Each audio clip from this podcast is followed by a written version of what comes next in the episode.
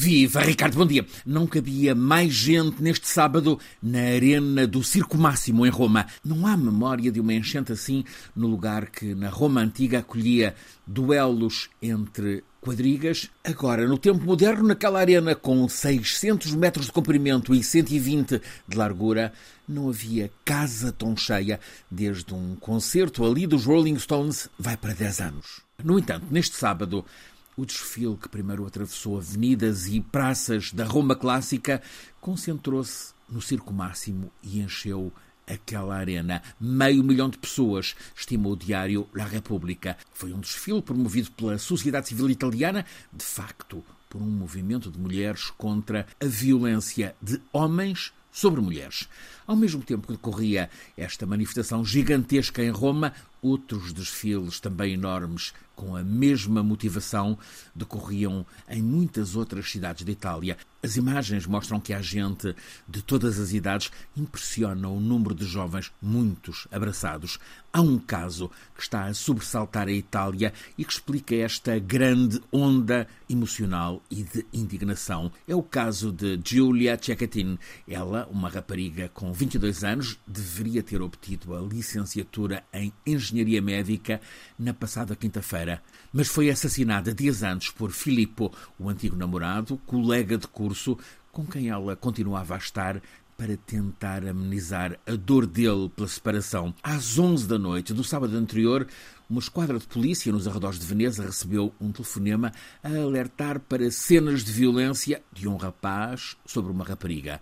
Depois de lhe bater, ele obrigou-a a entrar no carro e foram estrada fora. O polícia entendeu que tinha mais que fazer e não ligou àquela chamada mas, minutos depois, uma outra chamada, desta vez de um vigilante de um polígono industrial naquela zona nos arredores de Veneza. O vigilante relatava que se tinha percebido de episódios de grande violência numa extrema do parque automóvel daquele complexo industrial. A polícia decidiu então enviar uma patrulha. Entretanto, o vigilante procurou as imagens captadas por uma das câmaras do sistema de segurança e viu na gravação do ocorrido minutos antes o rapaz a esfaquear a rapariga na cara, no pescoço.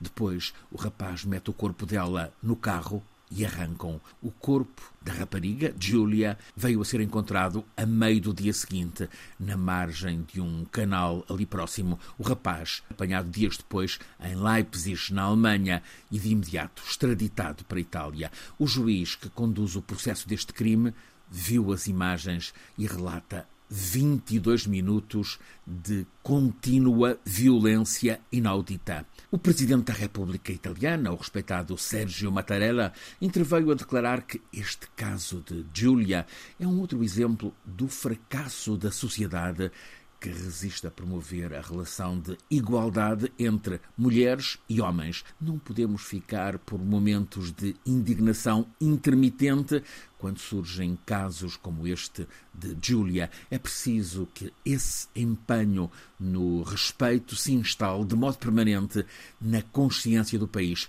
Só neste ano, em Itália, 87 mulheres foram assassinadas por parceiros sentimentais. O levantamento da opinião pública italiana por este caso de Giulia está a ter por agora efeito de revolução. Os dois maiores blocos políticos de Itália, liderados por mulheres, decidiram pôr-se de acordo e, em tempo relâmpago, aprovar um programa de educação sentimental, educação afetiva, a introduzir no currículo de todas as escolas. Este acordo entre mulheres políticas tão rivais já é algo de novo em Itália. Uma frente comum imposta à política por cidadãos de diferentes gerações, predominância dos mais jovens.